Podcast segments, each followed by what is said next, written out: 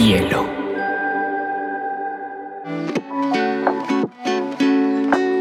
Hola, bienvenidos a Te Cuento News, un espacio donde analizaremos las noticias más importantes del mundo digital y la Web3 en menos de 20 minutos.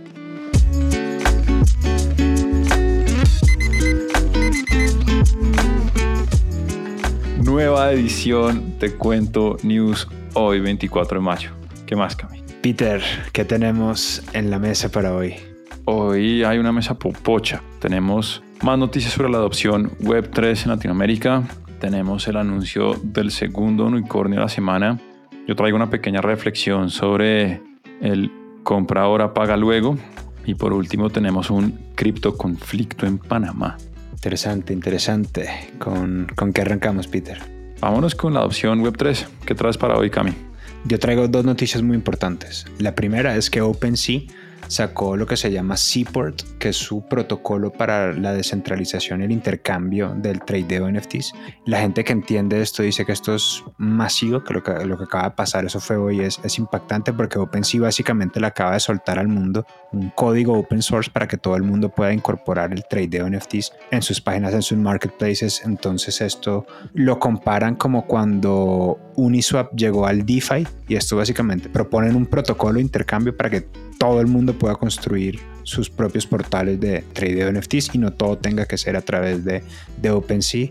Todavía esto no es para el público, entonces digamos que todo lo que yo he recibido ha sido de desarrolladores y de la comunidad técnica, los que están emocionados, pero esto supone un cambio muy importante.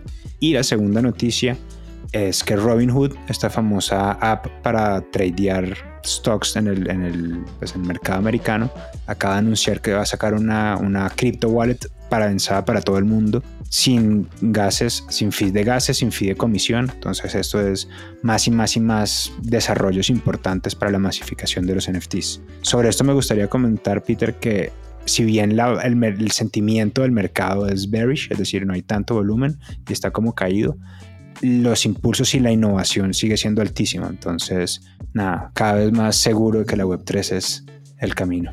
¿Qué sientes tú con esto? Primero, me gustaría que nos explicaras en un tweet qué es un gas fee. El gas fee, como, como los blockchains, no tienen, no hay nadie manejando eso, no hay banqueros pues con corbata que no trabajan los domingos, sino que es un sistema que se maneja solo. Lo que uno le paga a este sistema para mantenerse, lo que recibe la gente que mina bitcoins y ethereum y demás, es el gas fee. Entonces es como que el derecho que uno paga para usar la blockchain, básicamente. Yo, yo soy un convencido que como el Internet en su momento, creo que estamos viviendo la época en que el NFT era ese Internet de los noventas, donde había mucho, mucha expectativa, pocos casos de uso claros, estafas, compañías que se reventaban porque finalmente no generaban el valor que estaban esperando, valoraciones absurdas. Y estamos en ese momento que empieza todo a decantar, pero pues eso quiere decir que la, pues, o más bien la decantación viene también con la innovación, con la gente seguir invirtiéndole, con fiel creyentes como tú dentro del mercado. Entonces, pues creo que estamos en un momento muy interesante porque son como los inicios, que esto ya lleva más de 15 años, hay que decirlo, pero son como los inicios de la democratización y de hacer esto un poco para todos. Entonces vamos a ver. Me encanta, me encanta ese, ese balance, Peter, me resonó mucho conmigo. Pasando a la segunda noticia, ¿cuál es el, el segundo unicornio de la semana? Pues tenemos segundo unicornio y digo de la semana porque anunciábamos Avi la semana pasada, Doc anunció su cierre de ronda también el jueves pasado. Doc es una fintech brasileña y básicamente lo que hace es que presta servicios bancarios a otras instituciones como bancos, como fintechs, como startups. Eh, les presta tecnología, les presta plataforma o hasta también les crea su propia tarjeta de crédito. Entonces, Bielo Media puede sacar una tarjeta de crédito que es operada por DOC, para poner un poco ese ejemplo tangible. Levantaron 110 millones de dólares en una ronda liderada por un fondo llamado Lightrock y esto hizo que alcanzaran los 1.5 billones de dólares y bienvenido al grupo los unicornios. Lo interesante de esta empresa es que no es un unicornio, no es un unicornio como los que estamos viendo últimamente, que en menos de dos años llegan a la valoración. De hecho, esta empresa tiene más de 20 años en el mercado y esta transformación tipo startup empezó a cuajar hace ocho años de la mano de su cofundador Antonio Soares. vamos a ver para dónde lleva esto, pero básicamente lo que están buscando con esta nueva valoración e inversión es poder expandir sus servicios a toda Latinoamérica y hablan de poder llegar a los mil millones de clientes en el mundo. Amanecerá y veremos. Qué nota. Peter, en estos días me preguntaron qué era un unicornio. Un unicornio es una empresa que esté valorada por más de mil millones de dólares. Y di esa misma respuesta y acto seguido me preguntaron quién la valoriza.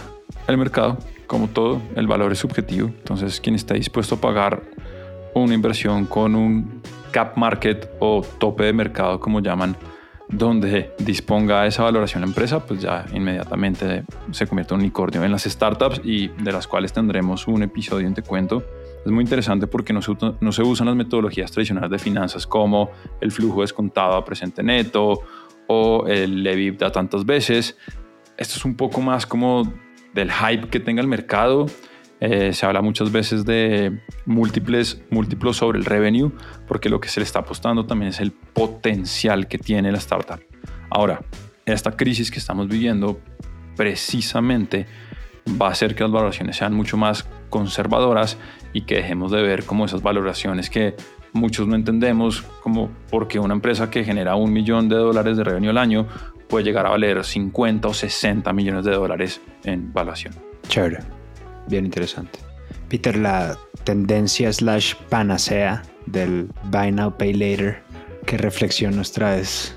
Es bien interesante porque no es una noticia per se, pero en los últimos dos años hemos visto la proliferación de startups en el campo de Buy Now, Pay Later o compra ahora y paga luego, que básicamente es un modelo de crédito no convencional en donde las personas que no están bancarizadas o que no tienen tarjetas de crédito pueden muy fácilmente acceder con muy pocos clics a créditos de pequeño monto y nos referimos más o menos entre 100 a 500 dólares para poder comprar consumos tanto online como en tiendas físicas. Un artículo del San Francisco Gate mostró cómo uno es la generación Z, muy asociada con TikTok hoy en día si hablamos de redes sociales, la que más consumo usa de este tipo de, de servicios financieros pero que asimismo ya se está comprobando que más del 40% de las personas que piden un crédito a través de esta metodología terminan no siendo capaces de pagarlo a tiempo. Entonces, un poco la reflexión es cuando miramos los números, en Estados Unidos en el 2021 se colocaron a través del Buy Now Pay Later más de 20 billones de dólares bajo esta modalidad, siendo, como ya lo decíamos, la generación Z la que más pidió este tipo de créditos la TAM no se queda atrás. Y en el 2021 se transaccionaron 4.7 billones de dólares a través de este tipo de créditos. Pero tenemos una gran diferencia, Cami, y es que el ingreso per cápita promedio en Estados Unidos es alrededor de 60 mil dólares. En Latinoamérica no sobrepasa los 8 mil. Entonces, se habla de la democratización de los créditos, se, se habla de darle acceso a las personas que antes no podían. De hecho, el CEO de una de, una de las compañías de Buy Now Pay Later en Latinoamérica, que se llama WeBond, salió una entrevista diciendo que ellos han logrado o han permitido que más del 40% de sus clientes ingresen por primera vez a la compra online. Y, sí, es muy loable, es, es bien interesante este acceso, pero el tema ahí es cuál es la concientización de adquirir un crédito y si al final esta democratización es más un tema de corto plazo y lo que estamos generando es un lastre generacional donde vamos a tener toda una generación endeudada comprando maricadas por internet, pero mega endeudadas con estas plataformas que le sueltan y le sueltan dinero a diestra y siniestra. Bien interesante eso, Peter. A mí me, parece súper interesante como el, el, caso de Klarna, porque Klarna, la transacción promedio de Klarna era de 40 dólares. Entonces era, efectivamente es, son huevonadas, pero la valorización de Klarna era más grande que la de Lloyds. Entonces es, es, porque esta gente está haciendo un despliegue de capital grandísimo y efectivamente creo que va a haber un montón de gente con acceso a mucha plata destinada no precisamente a cosas que generen más ingresos. Entonces creo que sí. Me gustaría ver qué pasa como contraparte como con la educación financiera. Entonces también creo que esta es la primera generación donde estamos empezando a ver tendencias interesantes alrededor como del aprendizaje financiero y nada, ver como que el mercado cómo resuelve ese problema que claramente está a puertas. Sí, entonces también un poco yo creo que el Buy Now Pay Later va a ser noticia eventualmente con, primero, y ojalá no sea así, con cómo hay una generación endeudada en Latinoamérica a punta de comprar huevonadas en Internet. Y segundo, que más temprano que tarde debería ponerse a la discusión de si esto se debe regular y cómo se debe regular para que haya un acceso, pero un acceso consciente y un acceso que no genere riesgo, sino precisamente genere, como bien lo dices, valor y más abundancia. Pero bueno, vámonos con la última, que es una noticia bien interesante. Peter, entonces en Panamá, el presidente de Panamá, Laurentino Cortizo, anunció que no va a firmar la ley de criptoactivos que llegó a su mesa. ¿Esto qué quiere decir? El 28 de abril, la Asamblea Nacional de Panamá aprobó una ley de criptoactivos. Básicamente esta ley lo que, lo que pretende es regular el tradeo de los criptoactivos, la emisión de activos digitales, la tokenización de metales preciosos y otras cosas, y el pago con criptomonedas de servicios y cualquier otra cosa. La Asamblea aprobó esta ley, le llegó al presidente, el presidente dijo que no se rehúsa a firmar hasta que tengan claridad sobre el tema del, lavado de activos. Entonces, pues más allá del traspié que, que, tenga esto, ¿no? El desenlace del que les contaremos, creo que esto nos habla muy bien de esta narrativa de que todo el mundo sabe que el cripto llegó para quedarse, que está empezando, que está generando mucho movimiento, que necesita regularse, que pretenden regularlo de alguna manera, pero también está este tema sobre el, lavado de activos y, la contraparte de esa descentralización de, no saber de dónde vienen, de no saber a dónde van. Entonces creo que esto que acaba de pasar en Panamá nos deja muy claro este debate del que venimos hablando de unas fuerzas que quieren regular el cripto y otras fuerzas que todavía no saben bien cómo entenderlo. ¿Cómo lo leerías tú? Es que hay dos puntos bien interesantes. Uno es como ese choque, tenés que tú bien mencionas, que poniéndolo en tus palabras sería la industria 2.0, para no llamarla web 2.0, y toda esta revolución digital del 3.0 del que venimos hablando, y cómo precisamente se quiere reglamentar con leyes del pasado un sistema que está construyendo el futuro. Pero no deja de ser una realidad que esa falta de regulación también ha puesto en entredicho que las criptomonedas se prestan para hacer lavados de activos y Panamá, que es un paraíso fiscal, pues no deja de ser un foco importante para la entrada y salida de capitales que no tengan como trazarlos ni identificación en los mismos. Entonces, pues vamos a ver cómo termina balanceándose la ecuación. Está bien interesante esa reflexión, Peter. Yo quería compartirles. En ayer o antier escuché algo que también me marcó mucho en uno de estos podcasts de maximalistas. Maximalistas se entiende la persona que son, o sea, los enfermos, los radicales del cripto, para quienes yo soy de la web 2. Y decían, venga, lo que se puede regular, regúlenlo. Lo que no se puede regular, no lo regulen. Me gustó mucho esa, esa máxima y creo que tiene mucho sentido. Llevo varios días en la cabeza con eso dándome vueltas. Bueno, vamos con las ñapas, Cami. ¿Qué traes? Voy con la primera. Se empieza a sentir el sacudón de cripto. Buenbit, plataforma de exchange argentina, despidió el 50% de su personal, atribuyendo la causa el contexto global.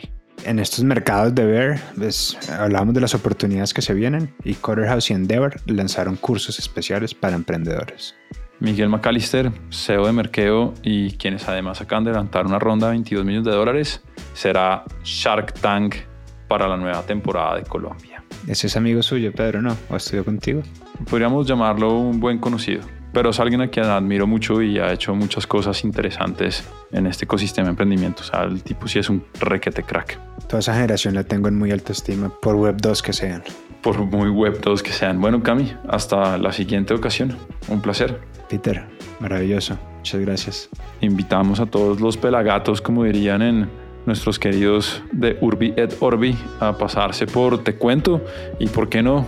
pasarse por todo el portafolio de Bielo que van a encontrar cosas muy, muy interesantes. Como precisamente Urbi et Orbi, que de hecho, Cami, es mi podcast favorito de todo el portafolio que hay hoy en Bielo. Qué bueno, Peter. Después de Te Cuento también es el mío. Chao, Cami. Un abrazo. Vale, Peter. Un abrazo. See the sky, see the clouds amongst the sun. See the day for everything it could be. Bielo.